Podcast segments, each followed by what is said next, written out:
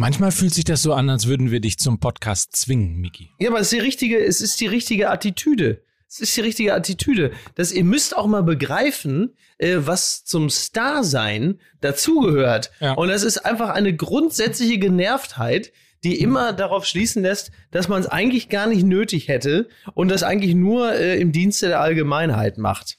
So, das ist, das nennt nennt man so ein bisschen das, so das Falco-Syndrom. Ähm, äh, das bedeutet allerdings auch, dass es mit mir höchstwahrscheinlich ein unrühmliches Ende nehmen wird. Das ist so ein bisschen das Negative an der ganzen Geschichte. Den Geländewagen hast du ja schon gekauft dafür. Out of the dark. Das Problem bei Falco war aber nicht der Geländewagen, sondern das Gelände drumrum. Ne? Man muss einmal sagen, für viele, die dich jetzt erst kennengelernt haben bei Duell um die Welt, bei uns trittst ach so. du immer auf, als würden wir dir Chilischoten zu fressen geben. Also das ist, das, das ist einfach so. Das ist absolut äh, korrekt, ja, das stimmt. Ich, ich wollte gerade sagen, du, du als Star, da habe ich ein relativ Ja. unscharfes Bild. Es ist, ich wollte auch, pass auf, ich wollte mit was ganz anderem. Ich sag, an, sage hier, hier ist er, Miki Beisenherz, der Kannibale vom Roten Baum. Schön. Nee, aber oder pass auf, noch einer, noch einer. Und natürlich bist du heute auch unser Schalke-Korrespondent. Wenn jemand weiß aus nächster Nähe, wie es ist, wenn andere sich zerfleischen, dann doch Miki Beisenherz. Das ist absolut korrekt. Andererseits muss man auf Schalke sagen, wer soll sich denn da noch zerfleischen? Da ist ja niemand mehr. Ne? Die Frage ist ja wirklich, wer hat denn da überhaupt, wer, wer hat denn überhaupt Schneider und Co. und, und, und überhaupt entlassen? Wer ist denn da? Das ist eine sehr gute Frage. Ja, wirklich. So, wer, wer ist denn da hingegangen und hat gesagt, ihr seid entlassen? Wer soll denn das Alfred sein? Draxler. Ja. Ich hab auch, es, ist- es ist so, ich habe mir das auch vorgestellt, so ein langer Tisch wie bei Momo und die grauen Männer. Da saß dann am Ende Armin Müller-Stahl. Also die graue Eminenz im Hintergrund und so fünf ältere Herren in schwarzen Anzügen mit Fliege, die einen mit Fliege, die anderen mit sehr langen Krawatten, haben das dann entschieden. Ich habe es auch nachgelesen, es gibt irgendwo noch ein Gremium, äh, das darüber entscheidet, aber die Namen kennt man nicht. Das sind wirklich, das sind wirklich die Unbekannten auf Schalke Ja. und die haben jetzt verfügt, dass es, pass auf, dass es jetzt nicht mehr geht. Wo du so sagst, da seid ihr jetzt drauf gekommen? Also, es ist, es ist wirklich, es ist verrückt. Schalke passt ja so ein Stück weit eigentlich auch ähm, zur, zu unserem heutigen Werbepartner. Also wenn man Das mal den, natürlich pass gerne. auf, aber wenn du mal den folgenden Satz liest. die Modeindustrie ist krank. Wir produzieren, also die Welt produziert mehr als je zuvor und die Menschen tragen ihre Kleidungsstücke immer weniger. Die Menschen haben einfach die Wertschätzung für Kleidung verloren. Äh, ne, Ach, du meinst die Wegwerfgesellschaft, du meinst der fünfte Trainer die Saison. Schalke 04, die Bundesliga generell und die Schalke im Besonderen haben das Verhältnis zum Trainer verloren. Wir leben in einer Wegwerfgesellschaft. Asket ändert das. So ist es. So, zwar nicht beim FC Schalke, aber zumindest in deinem Kleiderschrank, weil du dir nämlich überlegen kannst, einfach mal den Kleiderschrank aufmachen und mal gucken, so, was sind eigentlich die Stücke, die ich gekauft habe und dreimal getragen habe und seitdem liegen sie da in irgendeiner Form im Kleiderschrank. Sie sind natürlich produziert worden, es ist Wasser verbraucht worden, es ist die Umwelt verschmutzt worden, es sind Ressourcen in irgendeiner Form ausgebeutet worden, dafür, dass man halt Mode dreimal trägt. Und das ist so ein bisschen das Prinzip von Asket. Ja, pass auf. Es ist ja in der Kleidungsindustrie oder generell in der Industrie auch ein bisschen wie bei Schalke. Erst muss ein Baum dafür sterben und dann sind die Sachen zu groß. So. Sehr schön. Sehr ja, schön. ich denke, die Wortspielkasse ist jetzt schon Ja, äh, die ist zum über- Zerbersten gefüllt. Übervoll. Aber ich glaube, wa- was klar ist, ist, glaube ich, so ein bisschen das, das System oder, oder die Denke letztlich, die von Esket ähm, versucht wird zu propagieren. Also das haben wir, glaube ich, jetzt deutlich gemacht, Ja. worum es geht. Ne? Esket, asket.com ist die Website äh, dafür auf jeden Fall, um euch ähm, mal ein bisschen durch die Kollektion zu klicken. Ihr werdet sehen, es ist alles sehr basic. Es geht mehr darum, dass man sein Lieblingsstück findet und das einfach mit einer guten Qualität über Jahre hinaus tragen kann. Genau, also das muss man vielleicht nochmal deutlich machen, denn äh, das ist ja in der Verkaufe immer alles gut und schön, wenn man sagt, dass das nachhaltig ist, dass dafür kein Baum sterben musste, dass alle fair bezahlt wurden, das ist alles gut und schön, aber am Ende interessiert den Verbraucher vor allen Dingen eins, sieht das geil aus oder nicht? So und es. sieht halt einfach sehr gut aus. Es ist sehr schick, es sind sehr schicke Basics, äh, die man dann halt eben äh, zu einem fairen Preis und mit einem guten Gefühl kaufen und tragen kann. Und zwar sehr lange tragen kann. Da bist du ja auch, im Grunde genommen bist du ja unser, unser Vorreiter dafür, weil du hast ja einen einen zeitlosen Stil auch, ne? Also dein Rollkragenpullover, der ist ja auch Das ist nächste wahr. Saison noch schick und übernächste und übernächste und Genau. übernächste. Da diese Brand wahrscheinlich auch von Asket kommt, ist Mickey natürlich auch das perfekte Testimonial, weil wer ihn einmal schon gesehen hat, wenn er wirklich wieder nur Senf und Putenbrust isst, der weiß, der Mann kann auch enthalten, also der Mann kann Rollkragenpullover und er kann Enthaltsamkeit. Also für eine Firma, die Asket heißt, ist es einfach Ja. perfekt. So, das ist wie Das- vorne drauf mit dem Stempel. Ja, das, das stimmt, das stimmt. So. Das ist total richtig. Ja. Und wer jetzt Lust hat auf ähm, The Power of Timeless Style, der geht auf asket.com, A-S-K-E-T.com und schaut sich mal an, was dort an Mode alles so gibt für euch. Ja, kurz mal durchatmen. Oh, Seid ihr bereit? alles, ja. Seid ihr bereit? Wollen wir denn anfangen? Es ist Ja. so, viel- Kinder, es ist so viel passiert. Wir müssen anfangen. Musik bitte.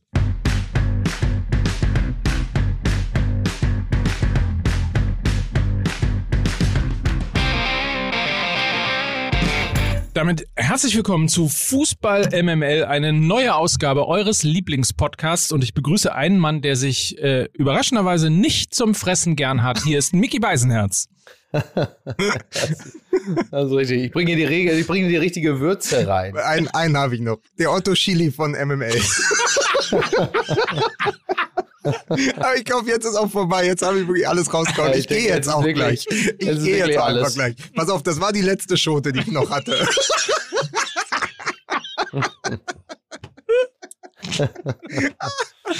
Okay. Komm, Zeit wird's. Okay. Okay. So, So. Jetzt fällt es mir natürlich total schwer, dich einfach irgendwie mit der Größe, aber ist es egal, du bist, du bist ja Größe an sich schon. Lukas Vogelsang. Guten Tag, ich bin froh, hier sein zu können. Heute wieder im Studio mit meinem besten Podcast-Freund Mike Nöcker. So weit ist es schon. Ja. So weit ist es schon. Er hat mir So, 50 Euro zugesteckt, dass ich das sage. ich habe gesagt, äh, wir haben total viel zu besprechen. Es gibt wahnsinnig viel zu sprechen. Ich weiß gar nicht, wo wir anfangen sollen. Bei Schalke, oder? Müssen wir ja im Zweifel. Ich glaube ja. Ich glaube ja. Ja, man muss, man muss einfach sagen, lang nicht mehr, lang nicht mehr so lange Gesichter im Doppelpass gesehen. Gestern eingeschaltet, direkt anhand, anhand der Visage von Alfred Draxler konnte ich ablesen, was bei Schalke passiert ist. Da hätte ich nicht mal wissen müssen. Ja, also Ja. blaue Socken und dann dieses sehr lange Gesicht von Alfred Draxler, da war klar, es ist nochmal in einer sehr langen Saison an, an, sagen wir mal, Fehltritten, Unglücken und sonstigen äh, Schikanen bei Schalke haben sie nochmal einen obendrauf gelegt an diesem Wochenende. Ja, das kann man nun wirklich sagen. Äh, also äh, gab es das eigentlich schon mal, dass es fünf Trainer bei einem Verein in einer Saison gab? Ich, ich weiß es Ich wirklich glaube, nicht genau. hier ist, hier ist ohne, ohne Gag jetzt die einzige Vergleichsgröße ist tatsächlich der Hamburger SV. Es gab da in dieser Saison, ich gucke Wir gerade nach hier, ne? Wir sind hier empfangen worden. Übrigens, äh, wie gut, dass du nicht hier bist, Micky. Wir sind hier empfangen worden mit, mit hässlichen blau-weiß, schwarz-weiß-blauen Rauten, die hier äh, Gott. wie in so einer Disco an die äh, Wände an die projiziert Wände projiziert werden. werden. Das ist wirklich der, der, pa der Partykeller für Absteiger. Man muss dazu äh, all- alle über äh, die Grenzen von Hamburg hinaus, äh, die das möglicherweise nicht drauf haben. Heute ist Derby. Also heute spielt der FC St. Pauli. Und was wir hier auf dem Derby-Flurfunk mitbekommen haben, ist, es gab wohl mal eine Saison des Hamburger SV, in der auch ähm, Önning Trainer war. Und in dieser Saison gab es wohl auch vier oder fünf Trainer. Aber das ist ja schon jetzt so, also nicht nur mit dem Peter Knebel-Gag, aber es ist ja wirklich nur die einzige Vergleichsgröße im Moment für den FC Schalke 04 ist der Hamburger SV. Nur mit dem Unterschied, dass der HSV in der zweiten Liga noch Geld hatte. Äh, ja, richtig. Und dass der äh, HSV eine äh, konkrete Aufstiegs- oder Wiederaufstiegsperspektive hat, ähm, die sehe ich beim FC Schalke etwas vorgreifend äh, noch nicht so einfach. Wobei, der, das muss man ja fairerweise sagen, der HSV ist ja auch ein, ein ganz gutes Beispiel dafür, dass es nicht zwingend immer sofort wieder raufgehen äh, kann. Ich bin da, ich, ich glaube, es ist jetzt nicht zu wagemutig, wenn man äh, den FC Schalke schon mal in der zweiten Liga verortet und sich dann vielleicht schon mal den ein oder anderen Gedanken darüber macht, wie schnell es wieder raufgehen möge. Und ähm, ich glaube, beim FC Schalke setzt man ein bisschen darauf, dass man dann eher so zum FC Köln werden kann, der wieder aufsteigt. Es kann aber halt eben auch sein, dass der äh, FC Schalke eher so zum äh, FC Kaiserslautern wird. Die Gefahr ist natürlich groß, wenn sie zum ersten FC Köln, wenn das Horst Held zurückkommt. Das ist ja immer, man, man muss ja immer gucken, auch in der Historie, wer noch da war. Aber ich fand das ähm, letzte Woche beim Podcast sehr spannend, dass wir ich weiß nicht, aus gegebenem Anlass oder aus einem Gefühl heraus einfach komplett das letzte Derby haben unter den Tisch fallen lassen. Dabei war das ja ein Anlass. Also Borussia Dortmund schlägt Schalke 04 ähm, und schießt vier Tore und wir haben überhaupt nicht drüber gesprochen, weil es so war, okay, es war auch nur ein Spiel, aber es war natürlich eines, was in die Geschichtsbücher eingehen kann, weil es vielleicht sogar auf Jahre hinaus das letzte Derby gewesen ist. In der, also in der Bundesliga, im Pokal können sie immer noch aufeinandertreffen. Genau. Ja, es deutet vieles darauf hin, dass es natürlich so ist. Also, das ist ja, ist ja jetzt utopisch zu glauben, dass der FC Schalke äh, sich noch retten kann. Die haben immer noch nur neun Punkte. Das ist jetzt nicht so wahnsinnig viel. Und ähm, die, die, also der, wie gesagt, der HSV hat es auch mal vorgemacht, mit nur 27 äh, Punkten nicht abzusteigen. Ja, das stimmt. Aber das war, glaube ich, auch wirklich ein seltener äh, Glücksfall in der Geschichte der Bundesliga, äh, was sich so höchstwahrscheinlich nicht wieder ereignen wird. Und jetzt ist halt eben auch die Frage, mit wem soll es denn gelingen, nicht abzusteigen? So. Theoretisch haben wir ja jetzt wie viele Spiele noch? Elf? Es sind noch Ich glaub, elf. sind elf. Und sie elf, müssten ja. sechs gewinnen. Also nochmal, sie haben in 39 Bundesligaspielen einmal gewonnen. Und jetzt erwarten wir von ihnen, dass sie in elf Spielen sechsmal gewinnen. Es ist Naja, das absurd. ist ja klar. Es, ist, also es ist auf jeden Fall besiegelt. Es geht nur noch darum, die in Berlin, Neukölln, bei Tasmania haben sich ja schon gefreut, dass ihnen der Rekord geblieben ist. Ja, längste Sieglosserie der Bundesliga-Geschichte. Aber Schalke, wenn sie keinen Punkt mehr holen, werden sie der schlechteste Absteiger aller Zeiten sein. Weil Tasmania hat, glaube ich, wenn man es umrechnet, zehn Punkte erreicht damals. Ach, damals gab es noch die Zwei-Punkte-Regel. Glaube. Ja. Ja, damals Genau. wurde aber ja, auch, ja, glaube damals gab es nur die Zwei-Punkte-Regel. Da wurde aber auch- fest von ausgehen. da wurde aber auch statt Elfmeterschießen mit Münzwurf entschieden. Also so lang darüber sprechen wir. Nein, Ja, Also es es, wurde noch in Mark bezahlt. aber man sieht einfach die Tragweite, man sieht einfach die, in Reichsmark wurde da, glaube ich, noch bezahlt. äh, man sieht einfach die Tragweite, dass sozusagen die historischen Referenzen nur noch Tasmania und der HSV sind. Das zeigt dir einfach, wie tief du in der Krise steckst. Und wenn dann Matthias Groß auch noch gehen muss, der sich ja keinen Namen merken kann, jetzt habt ihr überhaupt nicht gezuckt. Also war, Was denn? Er war halt einfach, der Ach war so, zu Matthias Meter. Groß, ah Gott. Er war zu Ja. Meter. Ja, der, das, ja, aber denn, wenn, wenn der vierte Trainer gehen muss und der fünfte kommt, ja, und dann weißt du, dass Schneider gehen muss, der, und da beginnt das ja, also spulen wir doch nochmal zurück an den Anfang der Saison. Wenn du, und das haben wir, das haben sogar wir gesagt, wir haben gesagt, warum entlässt du den Wagner nicht früher, gibst einem neuen Trainer die Chance, eine ganze Vorbereitung zu absolvieren? Nein, du wartest bis zum zweiten Spieltag, ersetzt dann Wagner durch Baum und damit begann es. So kommst du natürlich Ja, ja. bei der Ursachenforschung, die natürlich irgendwann bei Heidel beginnt und bei Tönnies, aber du kommst natürlich in der Gegenwart immer bei Schneider raus. So.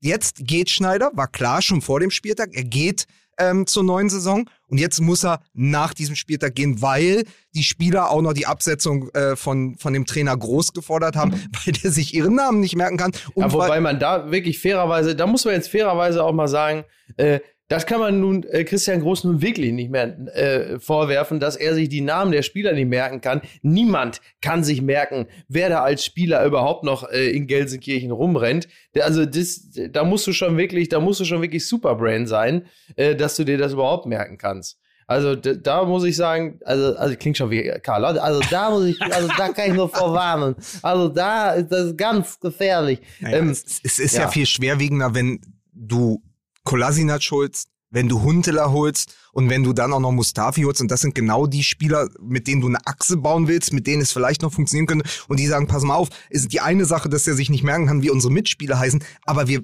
wissen auch nicht, was das taktisch soll. Also Beispiel äh, gegen, gegen VfB Stuttgart, die ersten drei Gegentore sind wieder aus Eckstößen äh, entstanden. Ich glaube, sie haben jetzt in 22 Spielen 24 Standardgegentore gefangen. Sie haben den, äh, sie haben Endo von Stuttgart zweimal einfach komplett nicht gedeckt und da musst du Ja, kurz mal, ja da musst du kurz mal in die Taktik schauen. Christian Groß und das habe ich noch nie gehört. Chris, Christian Groß spielt eine Mischung aus Raum und Manndeckung. Und die Spieler haben gesagt, wir wissen, wir können damit nichts anfangen. Deswegen kassieren wir die Tore. Stellen Sie es doch bitte auf Mann oder Raumdeckung um. Und er sagt, nee, nee, wir spielen das so weiter. Hat in den letzten Spielen nicht funktioniert. Vielleicht klappt es gegen Stuttgart. Und dann, zack, steht es 3-0 und du hast dir wieder alles aufgrund dieser taktischen Finesse des Schweizers gefangen. Ja, also Endo war auf jeden Fall sehr dankbar für dieses Konzept. Ne? Es war, es hat ja für ihn sehr gut funktioniert. Oh boy. Ja. Ich habe ich hab zwei Fragen. Frage eins ist, Wo glaubt ihr, hat das Desaster von Schalke eigentlich angefangen? In Gelsenkirchen. Frage Naja, zwei. also, ja.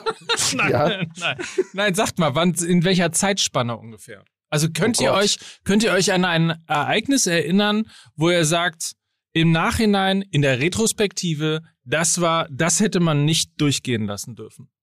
Ich glaube, wahrscheinlich waren sie ähm, unter Tedesco ein Hauch zu erfolgreich und haben sich dann überschätzt. Und ähm, in der Folge dessen ähm, ist dann ja die nächste Saison richtig beschissen gelaufen und ab da ging es ja eigentlich pausenlos nur noch bergab. Äh, jetzt auch mal eine, jetzt mal eine ganz provokante Kühne These, die kühne These. Oh, da ist sie wieder.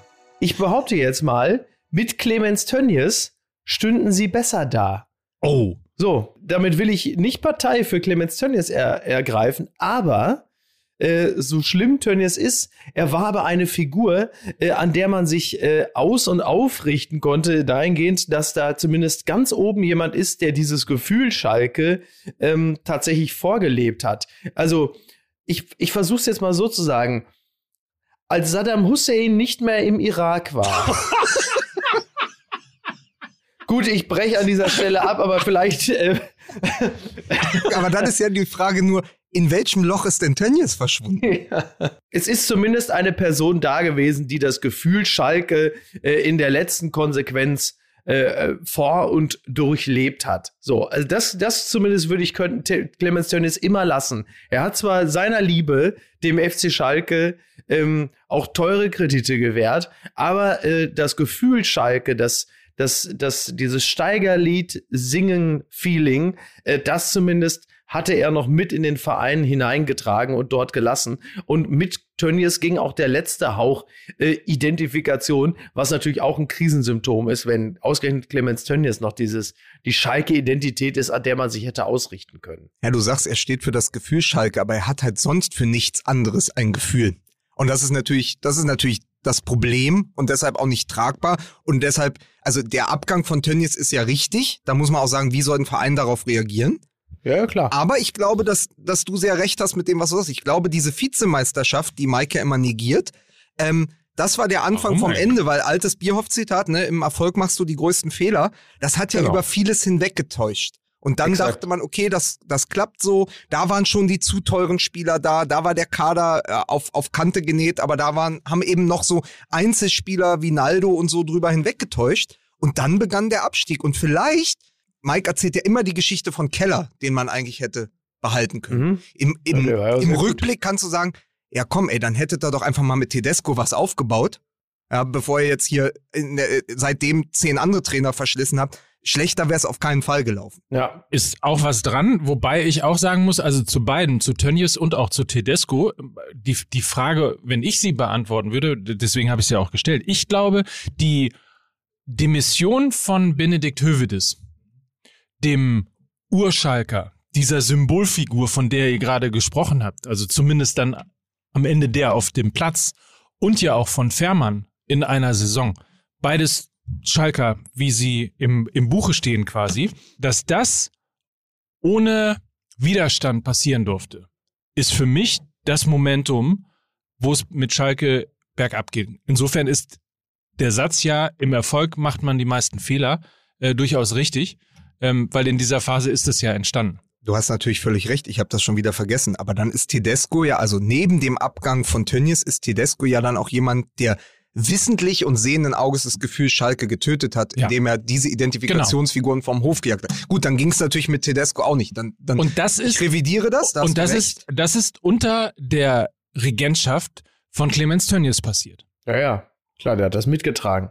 Aber dann seht ihr doch daran, da drehen wir uns ja fast schon wieder im Kreis, dann ist es auch einfach ein hoffnungsloser Fall. Wie du es drehst und wendest, es musste unweigerlich in den Abgrund führen. Dieses Schalke, wie es aufgebaut war. Mit, mit den Millionentransfers, mit, äh, mit den Millionentransfers, mit, mit Rudi, mit jetzt auch Mascarell, mit Bentaleb, der fünfmal suspendiert ist und sechsmal zurückgeholt wird, um dann den Elfmeter beim Stand von 1 zu 3 zu verschießen. Also es Ja, kommt ja alles zusammen. Es gibt ja gar keinen Ausweg. Ich habe mir dieses Spiel angeschaut, übrigens nochmal, um, um das alles, das kulminierte ja alles in diesem Moment. Du hörtest, okay, sie wollen den Trainer loswerden. Und wir haben noch vor ein paar Wochen darüber gesprochen, es gibt das eigentlich nicht, gegen den Trainer spielen.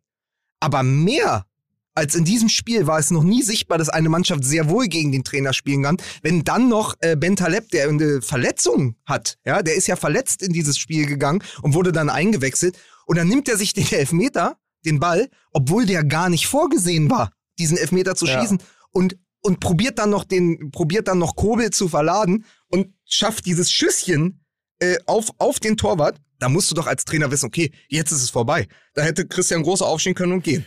Äh, richtig, wenn er gewusst hätte, in welche Richtung. Ne? Äh, der kannte, kannte sich da nicht so gut aus. Aber das ist doch diese Verzweiflung, was, was du sagst. Zum einen, dass man nicht mehr weiß, welche Spieler da überhaupt auf dem Platz stehen, ja. Dann, dass du in deiner ganzen Verzweiflung jemanden wie Ben Taleb äh, wieder zurückholst auf den Platz, der dir aber überhaupt nichts zurückgibt.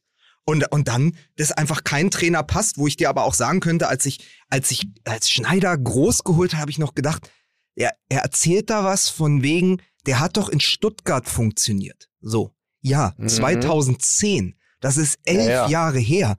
Äh, 2010 gab es noch Schweini und Poldi.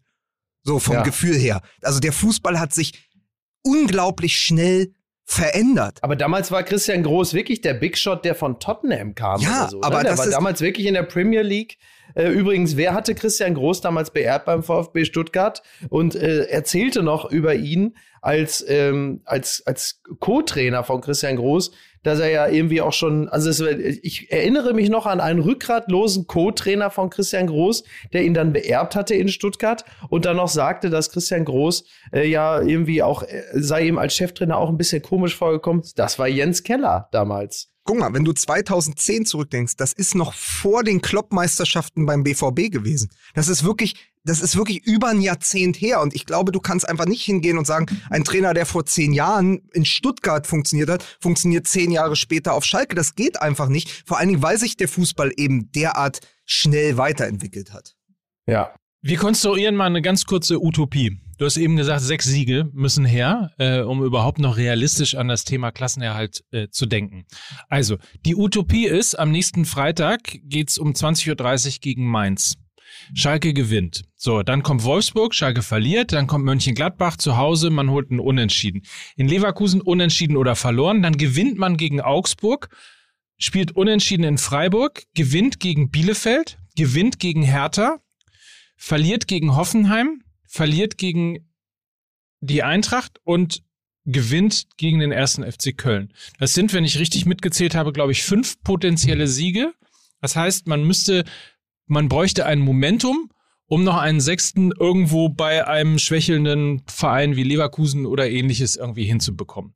Totale Utopie, ohne Frage. Jeder sagt im Moment, Schalke ist nicht mehr zu retten. Aber wenn Schalke doch zu retten wäre, mit wem? Ich, ich, ich halte dagegen, die holen einen Punkt maximal. Und, und es gibt auch nicht. Deswegen es habe ich ja auch, von der Utopie also, geredet. Also, pass auf, Mickey Beisenherz hat, ja. hat das einfach das Treffendste dazu geschrieben. Auf, auf Twitter hat gesagt, wenn Peter Neururer kein Gag mehr ist, dann weißt du, dann weißt du, wie tief du in der Scheiße stehst. Ich paraphrasiere gerade, äh, Ja. ähm, äh, Mickey, aber so in etwa hast du es ja gesagt. Also wenn man wirklich, Genau. wenn Peter Neururer eine ernstzunehmende Option ist und kein Gag mehr von Sport 1, dann äh, weißt du, es ist sehr, sehr ernst. Na, ich glaube, ähm, es gibt ja zwei, zwei Möglichkeiten. Ähm, entweder übernimmt jetzt äh, Büskens, Irgendwo habe ich gelesen, dass er abgesagt hat, aber ja, und oder sie holen sie planen jetzt schon mit dem Trainer, mit dem sie auch in die zweite Liga gehen wollen, und das wäre Gramotzes. Okay. Jugendcoach beim VfL Bochum und ehemaliger Trainer von Darmstadt 98, Dimitrios Gramotzes. Er ist zumindest ein Name, der gefallen ist. Das wäre sozusagen die Option, wir ergeben uns jetzt, äh, neun Punkte. Den einen Punkt holen wir auch mit der U19 und der U23. Die ziehen wir komplett hoch. Ist ja übrigens etwas, was äh, diverse Fans und wir ja auch schon seit Wochen fordern. Weil das, was die erste Mannschaft abliefert, kannst du, kannst du mit, ähm, mit sozusagen dem, dem Nachwuchs auch leisten. Und die lernen noch was davon. Also, es wird entweder, Mike hat mir gerade noch mal die Meldung aus dem Kicker gezeigt, Baumgart oder Gramozis. Baumgart wäre nach der Saison eine Option, weil sein Vertrag in Paderborn ausläuft. Und Gramozis Ja. wäre, glaube ich, jetzt schon zu bekommen. Dann könntest du sagen, wir starten jetzt mit den verbleibenden elf Spielen den Neuaufbau und gucken mal, wer sich aus der knappen Schmiede, wer sich aus der U19, wer sich aus der zweiten Mannschaft empfehlen kann. Das wäre ja auch eine Option. Das wäre eine totale Option. Jetzt hätte ich noch mal eine andere Option anzubieten, äh, die sich wahrscheinlich äh, äh, auftut, äh, just in dem Moment, wo dieser Podcast erscheint, und das ist Uwe Neuhaus. Denn äh, es verdichten sich ja die Anzeichen, dass äh, Uwe Neuhaus äh, Stand jetzt, äh, wo wir reden, um 9.30 Uhr äh, in Bielefeld entlassen wird. Und Uwe Neuhaus wäre meines Erachtens natürlich ein Trainer, der nahezu perfekt für den FC Schalke äh, geeignet wäre. Durch sein, äh, durch sein sachliches Auftreten, durch äh, so einen gewissen, so, so auch so durch so einen Ruhrgebietsflavor, den er auch hat. Ähm, ich finde, finde den, finde den nahezu perfekt. Darf er Ähm, das mit abgesehen- seiner Dortmund-Vergangenheit? Ja, ne? Ja, die ist ja jetzt Ist nicht so, aus- die ist ja jetzt nicht so ausgewaschen. dramatisch. Ist aber, ja, ist aber auch so ein ausgewaschen. Fun Fact. Er war mal, pass auf, er war mal Co-Trainer, als sie den Weltpokal gewonnen haben. so, das, genau. ist, das ist so wie, das ist so wie David Wagner war Teil der Eurofighter. Ja, wann denn? Ja. Hat er da einmal auf der Bank gesessen oder was? Genau, Äh, Yves ja. Eigenrauch war ein Eurofighter. Aber genau, also das wäre tatsächlich eine gute Option, weil der ja auch sowohl in Bielefeld als auch bei Union äh, gezeigt hat, dass er das kann. Genau, genau. Der kann also wirklich zweite ein Liga. guter, guter Mann. Genau, ein sehr guter Mann. Ähm, und jetzt nimmst du ja auch keinen Schaden, wenn du die Mannschaft übernimmst, weil ja niemand mehr erwartet, äh, dass du da jetzt irgendwie noch da die, die, äh, die Kohlen aus dem Feuer holst. In, auf Schalke die Kohlen aus dem Feuer holen ist ja auch eine wunderschöne Doppeldeutigkeit. Heute am Wortspiel Montag. Ist da nicht der Nachname auch Programm bei Schalke? Neuhaus? Ja. Muss er komplett Ja. was, was aufbauen jetzt. Ich finde, Das ist richtig. die Latte ist ganz schön niedrig jetzt. Ja, gut. Aber, ähm, nee, also Neuhaus natürlich. Und wahrscheinlich ist es genauso, wie du sagst. Er wird heute oder morgen in Bielefeld entlassen. Das Raunen gibt es ja schon. Ähm, dass es da Bestrebungen gibt, was ich ein bisschen schade finde, weil was haben die Bielefelder denn erwartet von dieser Saison? Ja, ja. Ja, gut, man kann jetzt sagen, den Klassenerhalt, aber das, das war, glaube ich, spätestens nach 15 Spieltagen klar, dass das eher, eher Aber kann- unmöglich wird. Aber man kann natürlich durchaus vermuten, dass da mehr dahinter steckt. Also völlig richtig. Was haben Sie denn erwartet? Aber das klingt dann auch so, als sei da möglicherweise irgendwie das ein oder andere hinter den Kulissen ähm, passiert, was wir gar nicht einordnen Das können. ist ja meist so im Fußball. Ja. Wir können ja auch nur Wir, mutmaßen. wir gucken den Leuten ja auch nur vom Kopf. So, ja. ich wollte noch mal sagen, äh, vielleicht ein letzter Satz zu Schalke, wo sie natürlich einen großen Vorteil hätten, auch gegenüber dem Hamburger Sportverein, ähm, als die nämlich äh, abgestiegen sind. Die haben ja sehr lange noch gegen den Abstieg gekämpft. Ähm, wenn Schalke heute quasi schon auf Wiederaufstieg umstellen würde, hast du natürlich tatsächlich noch mal eine Drittelsaison, in der du genau das machen kannst. Du kannst die Spieler scouten für äh, die zweite Liga, du kannst sozusagen nach Willen, nach Leidenschaft, nach, nach Bock äh, und, und sonstiges ähm, letztlich scouten. Du kannst dich auf das System zweite Liga einstellen, was halt eine komplett andere, ein komplett anderer Fußball ist äh, als in der ersten Liga und so. Also das ist, das kann schon für einen Wiederaufstieg, wenn du schon kein Geld hast, jetzt eine Drittelsaison schon mal ähm, quasi im Labor die zweite Liga eben durchplanen. Nicht, also kann ein Vorteil sein. Aber weil du gerade schon wieder Hamburg gesagt hast, müssen wir nicht einmal eine Sache noch festhalten. Dass da wirklich jetzt Peter Knebel in leitender Funktion ist. Das ist nochmal, also für alle, die es nicht mitbekommen, das ist derjenige, der hier im Park, Mike, wie heißt der Park? Jenisch Park. Im Jenisch-Park seinen Rucksack mit den Verträgen verloren hat. Wisst ihr noch, was wir da gegeiert haben, weil Knebel-Verträge und so? Ja, das wissen wir natürlich noch. Also dazu muss man zwei Dinge sagen. Ähm, würde das heute passieren, würde natürlich ein Polizeiwagen mit 90 km/h hinter ihm herballern und sagen, hey, Sie haben Ihren, äh, Sie haben Ihren Rucksack vergessen. Und äh, in Gelsenkirchen wird es ihm höchstwahrscheinlich nicht passieren, weil äh, meiner, meiner Kenntnis nach gibt es dort keine Parks. so. Ja, aber hat, hat Schalke jetzt den nächsten Rucksack auf? Das ist doch die Frage. Hat er sich selber einen sehr schweren Rucksack aufgesetzt. Das kann Ja, sein. Rucksack, wir wissen es ja jetzt. Pass auf, apropos Rucksack, wer wird denn dann neuer Scout?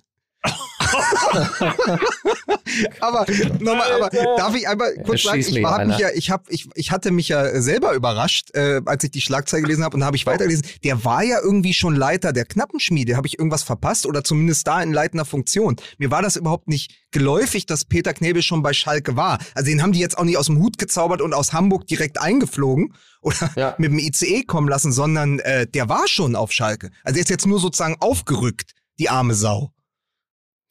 Ja. Ja, es, das sind ja auch, wie viele sind denn überhaupt noch da, die da aufrücken können? Das ist Das noch, ist pass ja auf, ist. Erwin ist noch da? Ja, ja, wenn Das ist noch war's, da, weil ist okay. Asamoah ist ja, aufgerückt, Büskens ist irgendwie aufgerückt, Knebe ist aufgerückt. Naja, dann gibt's noch, ähm, ja, Erwin. Mal schauen, was Erwin diese Saison noch wird bei Schalke. Aber muss ich ganz kurz einmal noch ein Dankeschön loswerden an Schalke 04. Wenn es Schalke 04 nicht gäbe, wäre Hertha BSC Woche für Woche in den Schlagzeilen. Weil die, Ja, ist richtig. die haben jetzt noch, die haben in 2021 noch weniger Tore geschossen als Schalke. Sie bekommen ähnlich viele Gegentreffer. Das stimmt nix. Sie haben auch keinen Kader für einen Abstiegskampf. Man weiß auch nicht mehr, wer da spielt und unter welchem System. Also, ich sage nochmal, wenn es Schalke nicht gäbe, würde man dauernd über Hertha sprechen und was da schiefläuft. So ist es einfach nur, ach, die sind auch noch da. Bei denen ist es auch noch prekär. Mhm. wenn Schalke nicht ein Fußballverein, sondern sagen wir mal eine Serie wäre, dann wäre Schalke ab sofort in der neuen Welt Star von Disney Plus. Dort vereinen sich nämlich genau das. Comedy-Filme, Comedy-Serien. Dinge, wo man mehr lachen kann, mehr leben kann, mehr Drama erlebt, mehr Nervenkitzel, mehr deins. Das ist Disney Plus, das Streaming-Portal, was es für 8,99 Euro im Monat äh, gibt und jederzeit kündbar ist. Dort gibt es zum Beispiel Agent 00 mit der Lizenz zum Totlachen, auf der Jagd nach dem grünen Diamanten, auf der Jagd nach dem Juwel vom Nil, Borat. Also ihr merkt schon Sachen einfach, wo man äh, tatsächlich... Klassiker. Klassiker. Klassiker der Unterhaltung, ähm, wo man lachen kann, wo man äh, ja mal abschalten kann, wo man als Schalke-Fan auch mal auf andere Gedanken kommt. Also, wie ihr seht, bekommt ihr mit Star tausende Stunden an Drama, Spannung, Spaß und Nervenkitzel für jede Gelegenheit, für jede Stimmung. Meldet euch einfach an unter disneyplus.com. Das Ganze, wie gesagt, 8,99 Euro im Monat oder eben 89,90 pro Jahr. Jederzeit kündbar. Viel Spaß. So, Ja, Wie kommen wir denn jetzt von Klassiker zu dem, was uns diese Woche noch bevorsteht? aber ein Klassiker jagt ja den Wahnsinn. nächsten, oder? Also heute Abend schon der große Klassiker. Der FC St. Pauli. St. Pauli gegen St. Ellingen. Gott, du kannst, du kannst es auch nicht lassen, ne? Nein, auf keinen Fall. So. So, und, ähm, und dann ja Dienstag. Borussia Mönchengladbach gegen Borussia Dortmund. Marco Rose gegen Edin Terzic. Da ist es, endlich, das große Duell. Ist dieses Viertelfinale schon Roses Endspiel, Mickey Beisenherz? Das ist äh, nicht allzu unrealistisch. Also äh, es, es droht ja äh, bei Borussia Mönchengladbach, wie man so schön sagt, das Verpassen aller Saisonziele, sagt man in der Situation ja, gern. Und ähm, natürlich hat Borussia Mönchengladbach ein gesteigertes Interesse daran, noch in die Champions League zu kommen. Und jetzt ähm, stehen da äh, stehen sich da zwei Kräfte gegenüber. Das eine ist äh, der, der tief sitzende Wunsch, diese Saison, Zitat, mit Anstand zu Ende zu bringen. Und auf der anderen Seite ähm, so ein bisschen aber auch das, äh, die Gefahr in Harmonie, ähm, in auflackierter Harmonie zu sterben. Also kann es natürlich sein, wenn sie dann morgen, je nachdem wie das Spiel gelaufen ist, sie aus dem Pokal fliegen, sie denken, nee, ey, wir müssen jetzt hier äh, ganz schnell äh, für die letzten Spieltage noch was machen, um äh, neue Impulse zu setzen und ja, vielleicht doch noch irgendwie in die Champions League zu geraten. Das kann ja ganz schnell gehen. Ich meine, auch hier wieder, wir wissen ja nichts über das Binnenverhältnis äh, bei Borussia Mönchengladbach. Was wir nur sehen ist, äh, dass sie halt die letzten Spiele nicht gewonnen haben. Wir haben gesehen, wie sie die Spiele verloren haben. Jetzt gegen Leipzig äh, sind sie dann ja auch, also sie waren ja nun schon deutlich in Führung und haben dann recht dämlich dieses Spiel noch verloren. Das sind natürlich alles keine besonders guten Argumente, wenn es darum geht, dass es mit Marco Rose jetzt noch in ein glorreiches äh, letztes Saisonviertel gehen könne. Ich weiß nicht, wie die Stimmung im Verein ist. Also Max Eberl ist ja ein Typ, der immer relativ glaubwürdig äh, vermitteln kann, dass eigentlich alles in Ordnung ist. So, so ein bisschen Comical Ali-mäßig. Hier gehen Sie hier weiter, hier gibt es nichts zu sehen, hier ist alles wunderbar, alles toll. Ähm, du siehst, ich bin knietief im freuen. Irak heute. Ich bin heute knietief im Irak, ne? ja. Comical Ali, Saddam Hussein, ja. ich weiß auch nicht, was da passiert ist. Ähm, dabei ist meine Frau Iranerin, aber gut.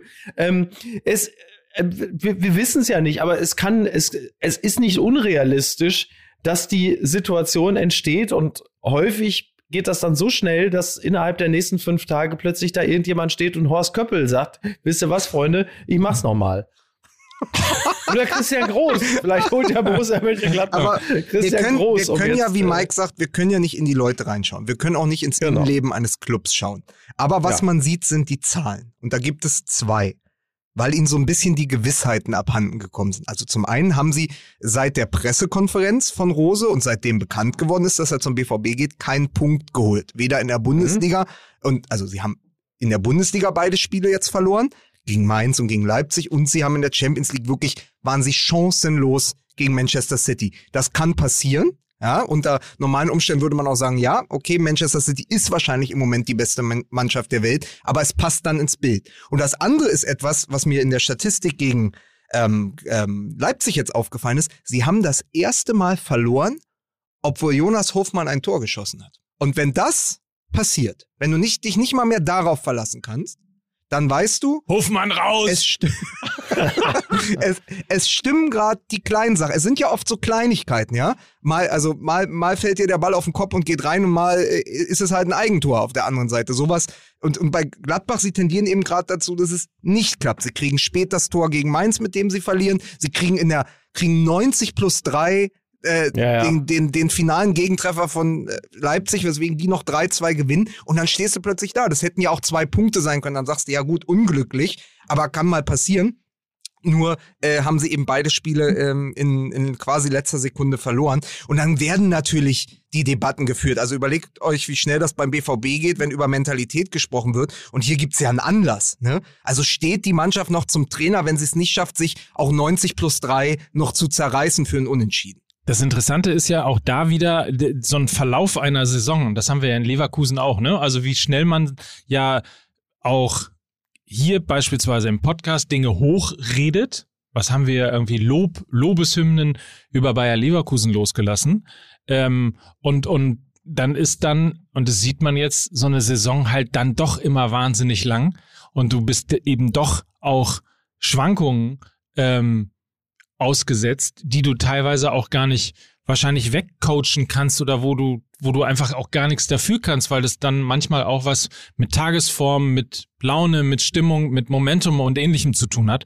Und umgekehrt kann es ja genauso sein, dass ähm, Borussia Mönchengladbach morgen gegen Dortmund gewinnt dann hast du wieder, dann legst du den Schalter wieder in eine andere Richtung um und plötzlich passieren die Dinge, plötzlich klappen die Dinge, dass äh, Hofmann trifft und die Serie weitergeht. Immer wenn er trifft, dann gewinnen sie auch und so weiter und so fort. Also es ist, das ist so wahnsinnig schwer auch von der Ferne heraus zu analysieren. Man ist sehr schnell dabei und sagt, na ja, guck mal, seit Rose bekannt gegeben hat, dass er zu Dortmund geht, läuft es bei Borussia Mönchengladbach nicht mehr. Aber wer weiß. Das lief ja schon vorher nicht. So.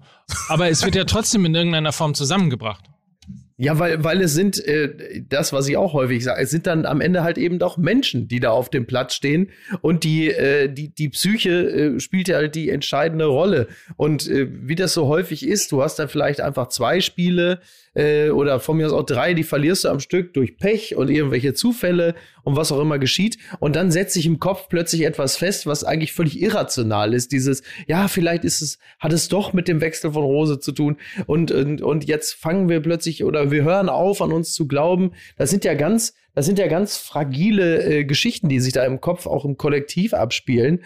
Und ähm, da brauchst du dann im Zweifel auch einfach mal so einen, äh, so einen, so einen, so einen dämlichen Sieg. Äh, und dafür ist natürlich Dortmund aufgrund äh, ihrer Wechselhaftigkeit natürlich eigentlich der perfekte Gegner. Also man kann sich, also ich glaube, Borussia Mönchengladbach ähm, kann sich fast ein bisschen auf das Pokalspiel freuen, denn man kann sich auch immer auf diverse geistige Aussetzer bei Borussia Dortmund in der Abwehr verlassen, ähm, die dafür sorgen, dass man dann äh, die die Trendumkehr wieder einleitet. Also Wobei- dafür ist sie, ja bitte. Wobei die Trendumkehr ja gerade mit einem äh, Ex-Gladbacher eingeleitet wird, nämlich mit Mo Dahut, der ähm, seit drei Spielen eben für genau das steht, was äh, Borussia Dortmund äh, in der Saison lange gefehlt hat, nämlich Kontinuität. Seit er äh, ins Champions League äh, Spiel eingewechselt worden ist, läuft es bei Borussia und äh, interessanterweise haben sie drei sehr sehr gute und sehr sehr stabile Begegnungen abgegeben und sie haben sogar im Spiel gegen Hoffentlich bekommen sie das nicht mit. Hoffentlich erzählt denen das keiner.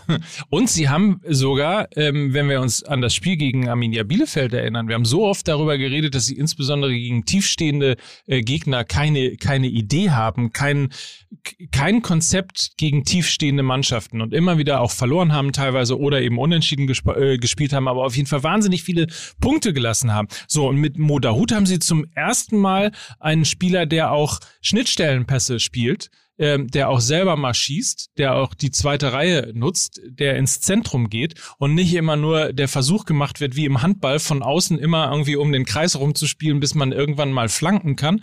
Ähm, mit Modahut ist das Spiel von äh, Borussia Dortmund, wollte mich gerade wollte gerade Borussia Mönchengladbach Ist sagen, auch egal. Man verwechselt sie es gern. ist Man einfach verwechselt so. sie gern. ist deutlich flexibler geworden und äh, das ist umso interessanter, äh, weil er ja nicht erst in dieser Saison nach Dortmund gekommen ist. Wenn einer davon profitieren kann, dass es keine Zuschauer im Stadion gibt, dann Trainingsweltmeister Modahut. Weil das jemand ist, wenn du da mal reinhörst in die Mannschaft und so Leute, die wirklich nah am Verein sind, was der Training für Training aufzieht, was der am Ball kann, wie viel Übersicht der hat, wenn es um nichts geht. Da haben die Leute immer gesagt, wieso bringt der das nicht auf den Platz? Und wir haben damals schon gesagt, es kann einfach sein, dass dieser Zuschauerdruck, der jetzt fehlt, ihm einfach hilft. Also der fehlende Zuschauerdruck beflügelt ihn, weil er eben vor vollen Rängen nicht so gut funktioniert. Und vielleicht ist es das, vielleicht ist es auch äh, Edin Terzic, der eine gute Ansprache gefunden hat, aber es ist doch, es ist doch frappierend auf jeden Fall den Unterschied zwischen Modahut, wie wir ihn sonst gesehen haben in all den Jahren und wie er jetzt spielt, wo er sich in diese Saison hineingearbeitet hat, die einfach äh, das Publikum Ja. äh, ohne, ohne Publikum funktioniert. Aber es ist ja auf jeden Fall äh, sehr gut sichtbar, dass ihm die letzten Wochen gut getan haben. Er hat er in der Champions League getroffen und er hat jetzt wieder getroffen und er hat noch nie in seiner Karriere innerhalb von zehn Tagen zwei Tore erzielt als Profi. Das nochmal für die Statistiker.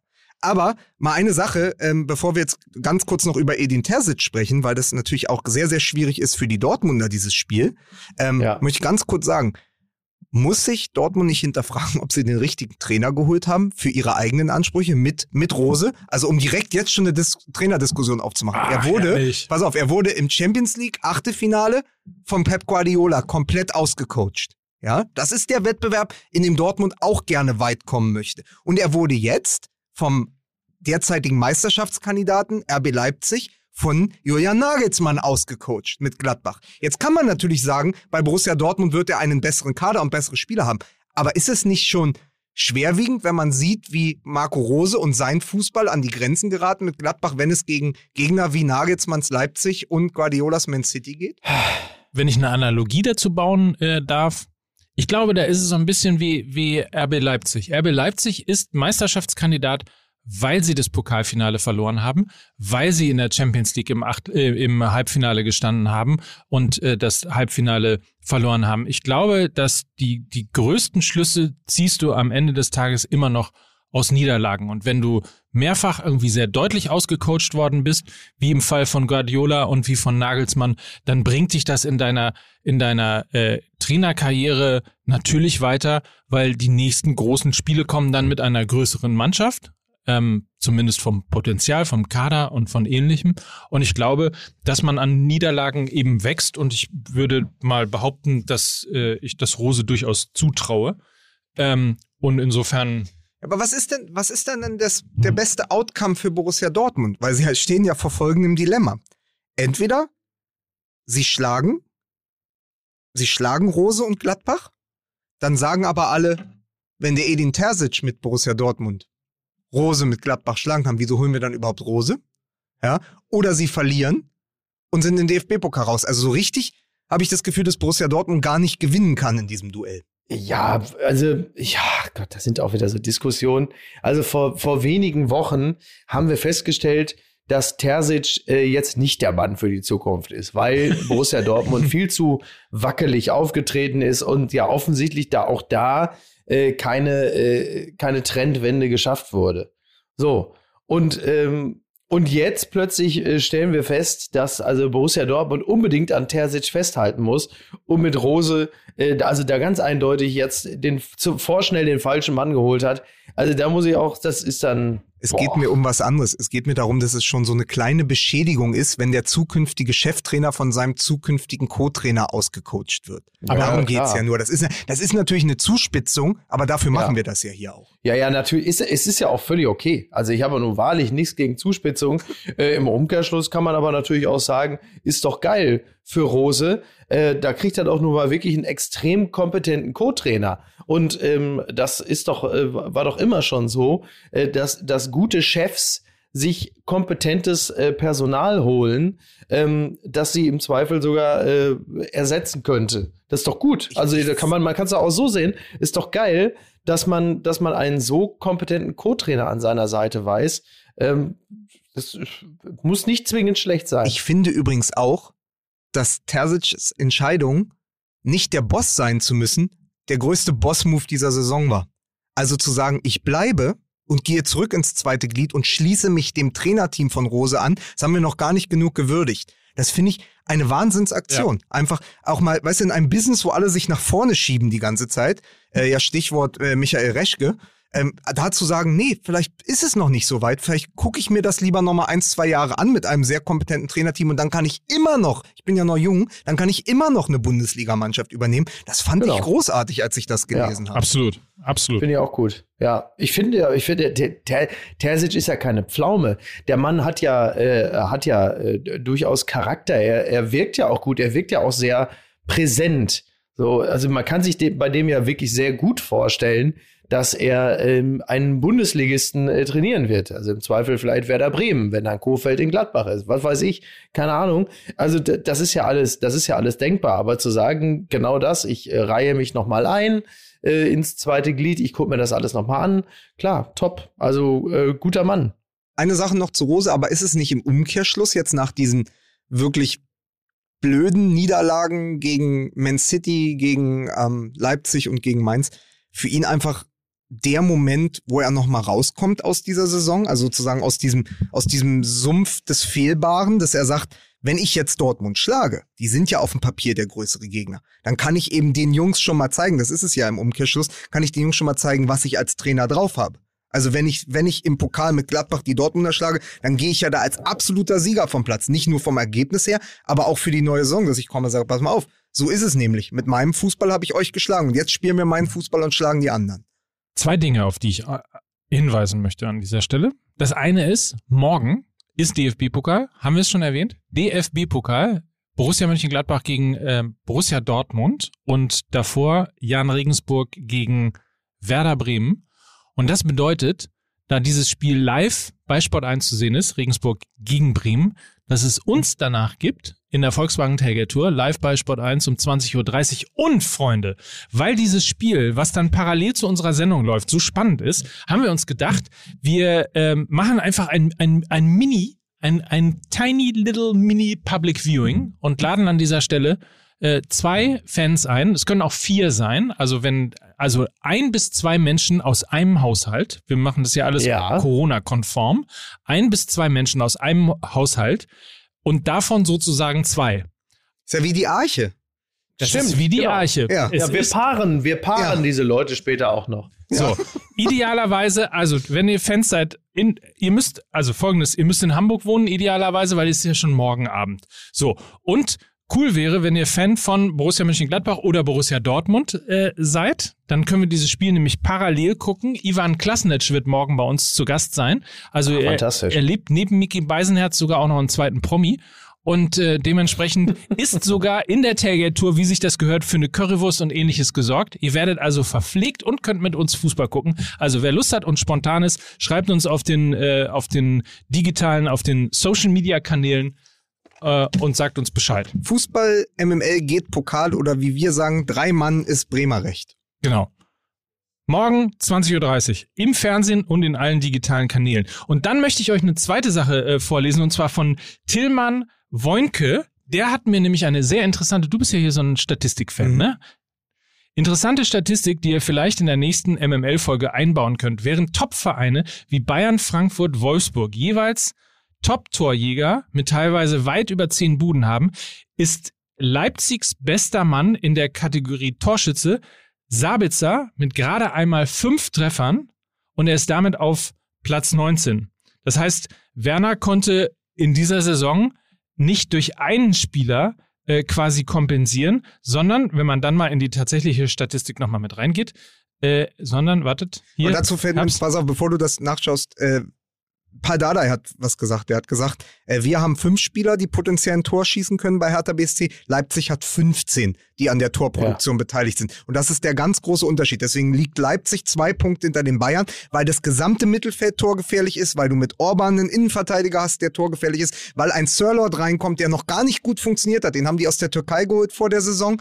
Äh, als großen Hoffnungsträger Werner zu ersetzen, als Mittelstürmer, der kommt in der zweiten Halbzeit, äh, geht auf den Flügel, der hat am linken Flügel gespielt gegen Gladbach, äh, bereitet ein Tor vor, äh, schießt in der 93. das Entscheidende. Also da sind so viele Spieler, die potenziell den Unterschied noch ausmachen können. Da hat keiner zweistellig getroffen, aber wenn am Ende äh, fünf Spieler äh, fünf oder mehr Tore geschossen haben, dann hast du dein Saisonziel wahrscheinlich auch erreicht. Sabitzer, Paulsen und Nkunku sind Ja. diejenigen, die jeweils fünf Treffer haben und danach kommen mit vier Treffern Angelino, äh, Forsberg und Orban.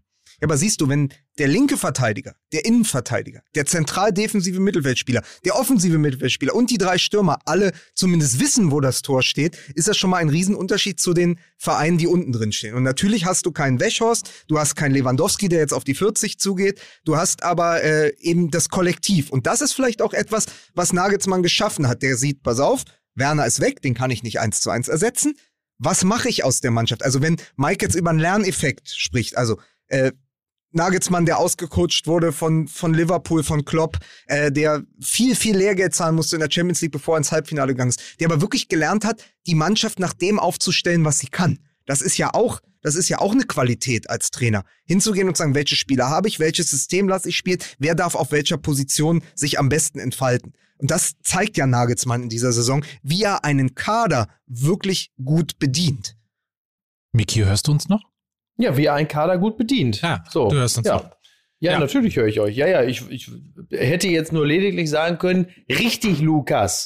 So, aber darauf Ja. habe ich gewartet. ja. Ich hätte ja noch sagen können, aber ich muss zu Leipzig sagen, irgendwie ähm, nur Ballbesitz, Fußball und individuelle Klasse, das, das kickt mich nicht. Ja, jetzt hast du mir die Überleitung natürlich zu den Bayern kaputt gemacht, du, Aber ich du hab- Sittenstroll. Aber ich habe einen, ich habe einen Punkt noch. Nachdem es uns ja in der letzten äh, Folge Fußball MML sehr erfolgreich äh, gelungen ist, Eintracht Frankfurt so in den Himmel zu leben, äh, hin, in den Himmel zu loben, dass sie das nächste Spiel gleich verloren haben, müssen wir ja, wenn wir wollen, dass Borussia Dortmund noch in die Champions League kommt, das als nächstes mit dem VfL Wolfsburg machen, ne? haben wir doch auch schon. Äh, Weil die sind immun, ne? Die sind Ja, immun. sie sind immun. Also wirklich, ich, ich weiß nicht, welche Situation dazu geführt hat, dass gestern im Doppelpass man sich eine halbe Stunde oder eine Dreiviertelstunde über den VfL Wolfsburg unterhält. Aber das ist wirklich also einfach nur bitter. Also bei dem, was gerade in der Bundesliga los ist, so weit durfte es nicht kommen, ey, dass man die ganze Zeit nur, also Naja, es ist die Mannschaft der Stunde. Es tut mir Ja. leid, Miki. aber es geht, aber pass auf, wir haben jetzt wirklich drei Sendungen mit dem VfL Wolfsburg. Es reicht, die haben Hertha geschlagen, sind die, haben immun. 2 zu 9, sie haben jetzt sieben, sieben Bundesligaspiele ohne Gegentor. Der Kicker hat getitelt 007, null Zweifel, null, Ge null Gegentore, sieben Spiele in Folge, was auch immer, 007 auf jeden Fall. Das Ja. ist eben auch das, was dann passiert, dass der, dass der Kicker 007 äh, äh, titeln darf. Ich gucke nochmal, ob das überhaupt stimmt. Da muss ich einmal hier kurz blättern im Kicker. Ach so, du- es ist doch wirklich einfach, hier, 007, keine Zweifel, keine Niederlage in der Rück Rückrunde und die Gegentorlos-Serie hält an. So, schön, deshalb war jetzt alles zum VfL Wolfsburg. Sprechen wir doch ganz kurz mal, äh, sprechen wir doch ganz kurz mal über das, über das Topspiel, weil es ist ja folgendes jetzt. Folgendes. Leipzig in Freiburg, Bayern gegen Dortmund. Es kann ja Folgendes passieren, auch wenn ich nicht dran glaube, aber die Dortmunder, aus irgendeinem Grund, weil Terzic plötzlich weiß, wie man diese Mannschaft coacht, schlagen die Bayern. Und Leipzig gewinnt in Freiburg. Dann ist Leipzig Tabellenführer. Nur kann ich mich erinnern, nach dem Sieg von Gladbach haben wir schon mal vorausgesagt, dass es jetzt richtig spannend wird. Und dann lief es natürlich alles genau andersrum. Also wahrscheinlich, um selbst wieder das Gegenteil von dem zu sagen, was ich gerade erzählt habe, gewinnen die Bayern natürlich klar gegen Dortmund und Leipzig lässt Punkte in Freiburg. Aber was passiert denn, wenn es so kommen sollte, wie ich zuerst gesagt habe, Miki? Ja. Was machen wir denn dann, wenn die Leipziger nach dem Spieltag Tabellenführer sind? Glaubst du an eine Wachablösung in dieser Saison? Also der FC Bayern ist auf jeden Fall äh, instabil genug, um ähm, noch, noch ein, um, um das Tor noch aufzumachen, dass noch jemand anders durchschlüpft. Und das äh, könnte dann natürlich ähm, Leipzig sein. Klar, also die Qualität haben sie ja. Also die Qualität, um einen äh, teilweise dramatisch schwächelnden FC Bayern äh, in dieser Saison als Meister abzulösen, die haben sie zweifelsohne. Die Frage ist halt nur, äh, ist es mir das wert? So. ähm, also ist es mir das wert, äh, mich darüber zu freuen, dass der FC Bayern jetzt, äh, dass, dass, diese Serie unterbrochen wird, kurzfristig, muss man ja sagen. Es ist eine kurzfristige Meisterschaftsunterbrechung beim FC Bayern gibt. Und äh, sage ich dann, ja, äh, selbst, selbst äh, Leipzig würde ich mich darüber freuen. Das weiß ich nicht. Also wenn es so weit gekommen ist, dass man sich jetzt, dass man sagt, also entweder Leipzig oder Wolfsburg, Hauptsache nicht die Bayern, das ist auch, äh, boah, das ist ja auch das Ärgerliche, weil, weil ich habe ja so ein bisschen schon darauf gehofft, dass es Frankfurt jetzt wirklich so ein bisschen durch die Hintertür schaffen möge. Aber das haben wir ja selber kaputt gemacht, indem wir sie so gelobt haben. ähm, ja, vor allen Dingen, weil wir Kofeld ange angestachelt haben, einfach mit der Taktik, nur Ellenbogen raus. Ne? Er hat gesagt, pass auf, ja. wenn die Frankfurter so gut sind, dann setzen wir unseren Zeugwart auf die Tribüne. Der brüllt 90 Minuten lang, der macht sozusagen Radio Müller äh, von ja. der Tribüne. Und äh, wir, wir machen einfach das, wir, also es war ja das widerlichste Spiel der Saison. Und das war die einzige Möglichkeit, wie man Eintracht Frankfurt stoppen konnte. Man hat sich, man hat sozusagen, die Bremer haben ihren eigenen Rasen kaputt getreten, um die Frankfurter zu stoppen. Aber äh, was du natürlich sagst mit Leipzig, ist natürlich so. Also wenn es so weit kommt, dass die Leute in Fußball Deutschland, wie man ja so schön sagt, jetzt die Leipziger unterstützen, damit es die Bayern nicht werden, äh, das äh, entbehrt auch nicht einer gewissen Komik. Um mich selber zu zitieren, wie sehr musst du Bayern hassen, um dich über Leipzig als Meister zu freuen? Ja, pass auf, dann stelle ich mal eine Gegenfrage, nachdem du ja letzte Woche in gnadenloser Inkompetenz die Bayern angezählt hast. Das hast du doch auch nur gemacht, weil du die Bayern so hast. Das hast du mir gesagt. Du hast die Bayern. Das Bist du dann automatisch jetzt für Leipzig? Mike Nöcker, pass auf, wir halten das mal fest. Mike Nöcker hasst die Bayern. Das ist überhaupt nicht. Und er ist trotzdem nicht für Leipzig. Können wir das festhalten? Aber warum nagelst du mich hier? Mann, warum Warum nagelst du mich hier so? Einmal Nagelsmann. ja, du bist ja der Nagelsmann. So. ja. ja. Den muss ich jetzt zweimal bringen, damit ihr drauf anspringt. Ja. Ja. Ja. Ja, ich bin ja der Nagelsmann. Nein. Ja, so. doch. aber, aber jetzt Nein, mal, so, also. Traut ihr denn, Miki, traust du denn deinen Borussen nach dem wirklich großartigen Spiel gegen Sevilla und ja. dem sehr, sehr soliden Sieg gegen Bielefeld zu, dass sie den Bayern zumindest einen Punkt abnehmen können? Na, also grundsätzlich, äh, aufgrund der Erfahrung der letzten Jahre, traue ich den Borussen immer zu, dass, äh, wenn es dann äh, gegen den FC Bayern geht, dass sie komplett wieder vergessen, dass sie eigentlich eine ziemlich gute Mannschaft sind, dass ihnen das Herz, wie man so schön sagt, in die Hose rutscht. Ähm, andererseits sind beide äh, Defensivreihen anfällig genug, dass ähm, aufgrund der individuellen Qualität in der Offensive da immer irgendetwas geschieht, dass, äh, da, dass man dann halt eben doch siegreich vom Platz geht. Aber was die reine Mentalität angeht, wenn es gegeneinander geht, da ist natürlich der FC Bayern immer weit vorne. Das ist völlig klar. Dass die, dass die Bayern, wenn, wenn Borussia Dortmund kommt, sagt, ey, wir sind die Bayern, was, was will Dortmund denn? Also das, äh, das glaube ich allemal. Also mentalitätsmäßig ist der FC Bayern den äh, Dortmundern weit, weit, weit überlegen. Ähm, die müssen sich nicht irgendwie äh, durch einen Mentalcoach darauf vorbereiten oder so. Die wissen halt einfach, da kommen die Dortmunder, die haben doch die Buchse wieder voll, die hauen wir jetzt schön weg. So, das war zumindest die, die Erfahrung der letzten Jahre. Äh, aber wie gesagt, es kann halt eben auch irgendwas passieren, dass, dass Boateng einen Schritt zu langsam ist, dass, äh, dass dann irgendeiner pennt und da kann dann Müller rumblöken, wie er will. Das kann dann einfach aufgrund der individuellen, äh, individuellen Klasse dann tatsächlich passieren. Ist doch interessant, dass wir, also das ist gerade, was gerade passiert ist. Alle, die damals 2014 auf Hummels und Boateng gesetzt haben, dass wir Weltmeister werden, setzen jetzt auf Hummels und Boateng, dass es ein spektakuläres Spiel wird. weil man Den Namen Hummels habe ich überhaupt nicht erwähnt. ja, aber es ist ja es, es ist ja ein ähnlicher ähnlicher Fall, dass da auch mal immer noch ein Wackler drin ist. Das, das ich hat bin sich ja einfach verändert. nur froh, dass Borussia Dortmund mit Marvin Hitz verlängert hat. Das ist ein starkes Signal für die Zukunft, dass man also eindeutig Meisterschaftsambitionen hat, dass man sagt, ja, wir müssen da was tun. Toll. Klasse. Wobei Hitz ja wirklich, äh, ähm, man muss ja fairerweise sagen, er hat ja im, im letzten Spiel, er hat ja wirklich mal sehr gut reagiert. Also ist jetzt nicht so, als würde er sich andauernd nur einen Lapsus nach dem nächsten äh, leisten. Ich möchte an dieser Stelle mal sagen, dass zum einen ist ja äh, Hass das Gegenteil von Liebe. Und es ist nicht so, dass ich die Gefühle. jetzt, die, jetzt hängt diese das immer noch nach. Ja, natürlich. Ich Ich glaube, meine, wenn übrigens, du. ich glaube übrigens, dass ich glaube übrigens, dass Gleichgültigkeit das Gegenteil von Liebe Ja, ist. du hast doch nur Angst, dass Hansi Flick dich in der nächsten PK einen sogenannten Podcaster nennt. Das ist doch, das ist doch deine einzige Angst, die du hast, weil du so vor Obrigkeiten zuckst. So ist es, ja, genau. so ist es. Nee, aber äh, eins muss man mal sagen, wofür ich äh, den FC Bayern äh, sehr bewundere, ist, da muss man sich keine Sorgen machen, dass die mit der richtigen Einstellung in dieses Spiel gehen werden und die Mentalität haben werden. Egal wie die Saison vorher gelaufen Ain't ist. no sunshine when you're gone. egal wie die äh, Saison vorher gelaufen ist, ähm, man kann sicher sein, Samstag 18.30 zum Spiel gegen Borussia Dortmund werden die bis in die Fingerspitzen motiviert sein. Also sie haben ja zwei Dinge gemacht, seitdem wir das letzte Mal aufgezeichnet haben. Zum einen haben sie dich komplett widerlegt, weil sie nämlich mit, weil sie nämlich mit Ballbesitz, Fußball und individueller Klasse Lazio Rom zerlegt haben. Also es war wieder der alte Champions League Modus. Und dann haben sie eben auch gegen Köln äh, 5 zu 1 gewonnen, wo ich einfach schönste Zitat des Wochenendes, Hansi Flick sagte, man muss auch mal mit einem 5 zu 1 zufrieden sein.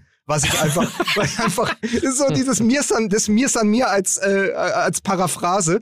Und dann ähm, haben sie aber natürlich noch einmal, und Mike hat es mir gestern dreimal gezeigt, ich weiß nicht, Micky, ob du es schon gesehen hast, aber der neue Werbespot der Bayern und Qatar Airways mit Ain't No Sunshine When You're Gone, hast du es denn schon gesehen? Nee, also, habe ich noch nicht gesehen. Wenn Fannähe, also wenn man es schafft, Fannähe so sehr in ein Video zu packen, dann doch bitte mit dem neuen Video des FC Bayern. Und man muss sagen, wer, wer sich den Film anguckt, ich weiß nicht, auf YouTube, wo auch immer, Twitter. Kalle Rummenigge hat natürlich gewusst, dass sie dieses Video schon geschossen haben. Das heißt, wenn man sich das anguckt und danach nochmal seinen Auftritt im aktuellen Sportstudio, erscheint das Ah. auch alles in einem anderen Licht, weil er wusste ja, wenn ich jetzt anfange, also die Frage war ja von Breyer, wieso gönnen Sie sich als FC Bayern nicht mehr Moral? Und die Genau. Antwort von Kalle Rummenigge hätte sein müssen, warten Sie doch einfach unseren nächsten Werbeclip ab. Sehr schön. Also nur kurz, wer es noch nicht gesehen hat, in einem leeren Stadion stehen Alfonso Davis, Joshua Kimmich und ähm, Leroy Sané sitzt in der Kabine und sie ähm, sagen, also sie sprechen den Text von Ain't No Sunshine. Okay, oh Gott. Und es ist dann am Ende, weil ja dann am Ende noch das äh, Qatar Airways Flugzeug äh, Richtung Horizont fliegt, es ist Schön. nicht klar, ob es jetzt ist Ain't No Sunshine When You're Gone, also liebe Fans, wir freuen Mhm. uns darauf, da- also der Claim ist ja, wir freuen uns darauf, dass ihr bald wiederkommt. Das steht am Ende Ja, da. ja. So, das kann jetzt entweder in Richtung der Fans gehen, kommt doch bitte bald ins Stadion zurück, wir freuen uns auf euch, oder es ist doch der Claim von Qatar Airways, der sich aufs nächste Wintertrainingslager der Bayern freut. Und sicher bin ich mir da nicht. Oder vielleicht bezieht sich das auf die 6500 Menschen, die ums Leben gekommen sind während der Arbeiten äh, äh, an den Stadien, weil die sind nämlich auch gone und äh, werden aller Wahrscheinlichkeit nach, äh, wenn man nicht Buddhist ist, auch nicht mehr wiederkommen. Das Äh, ist ja, vielleicht bezieht sich ja auch auf die. das ist ja gleich die Version, die das Netz daraus gemacht hat, weil dann plötzlich Särge durch die Gegend gefahren Ach so, worden guck, sind. na siehste. Na, also insofern ist das natürlich sofort, dafür ist Twitter ja da, sofort in Relation gesetzt worden. Das ist auch richtig so. Fe- Ähm, ich muss los. Ich habe Ja. jetzt meinen Friseurtermin. Das hilft alles nichts. Fairerweise muss man an dieser Stelle sagen, diesen Spot hat das nur nur für die äh, für die Ordnung äh, quasi. Diesen Spot hat es auch äh, bei PSG und auch bei Rom gegeben, also auch da, wo Das macht es Katar besser. macht es viel Ja, besser. Ne? Das macht's viel besser. Macht's viel besser. Sehr gut. Ähm, ja, gut. Du hast, also, guck mal hier, der feine Herr Beisenherz hat einen Friseurtermin bekommen, ne? ja, habe ich. Und Ja. weißt du, jetzt wird's noch viel besser. Äh, in meinem Falle hat sich der Friseur bei mir gemeldet. So. Willst du vielleicht noch, musst du sagen, welcher Friseur das ist? Na, das muss ich nicht sagen. Das muss ich nicht sagen. Ähm, Nee, ich glaube, die haben sowieso momentan äh, eine absolute Anmeldeschwemme. Ich glaube, die brauchen jetzt nicht noch meine Werbung. Aber ich sage es natürlich sehr gerne, das ist das Barberhaus äh, in Hamburg. Ne? Super Friseur. Ähm, ja, der hat sich, der hat sich bei mir gemeldet, aber ich glaube, ich glaube, der hat sich nur gemeldet, weil er nach äh, langen Monaten des Lockdowns erstmal wieder an einem Kopf üben muss, wo er sagt, da kannst du nichts kaputt machen. Wahrscheinlich. Ja, oder wo es auch nicht so schlimm ist, wenn man ein Ohr abschneidet. Das ist ja so, genau. So. Es ist ja immer noch recht viel Ohr da. So, macht's Und gut, ihr. Freunde. Äh, ich muss jetzt los. Also, habt euch dann. lieb. Morgen Abend. Äh, wir sehen uns morgen Abend. Ja. Tschüss. Tschüss. So, und nicht vergessen, alle in den Social Media Kanälen heute. Ich freue mich auf die vielen, vielen Selfies vom Friseur. Das wird toll heute. Mir ist bitter kalt. Immer wenn Mickey den Podcast verlässt. Wenn Ain't no sunshine when he's gone. Aber bald kommt er vielleicht wieder. Gut. Ja. Morgen. Morgen schon. 2030 Sport 1, die Volkswagen Tailgate Tour. Und wie gesagt, wer Lust hat, mit uns zusammen Fußball zu gucken, wie war die Formel nochmal? Wir brauchen maximal zwei Fans aus einem Haushalt und das für zwei Plätze, die wir im Public Viewing zur Verfügung stellen können. Okay. Aber die müssen sich ständig bewegen, weil wer stehen bleibt, zahlt 50 Euro Strafe. So ist es. So ist es nämlich. So ist es. So, in diesem Sinne, habt eine schöne Woche. Viel Spaß bei den großen Krachern, die auf uns zukommen. Im Pokal, in der Meisterschaft und dann natürlich nächste Woche wieder in der Champions League. Gute Woche und irgendwie ist das auch, der Podcast ist auch so, ne? Wortbesitz und individuelle Klasse. Oder wie man bei der Bundeswehr früher gesagt hat, Mike, mach hin, Tag ist keine Woche. Tschüss. Bis dann. Dieser Podcast wird produziert von Podstars bei OMR.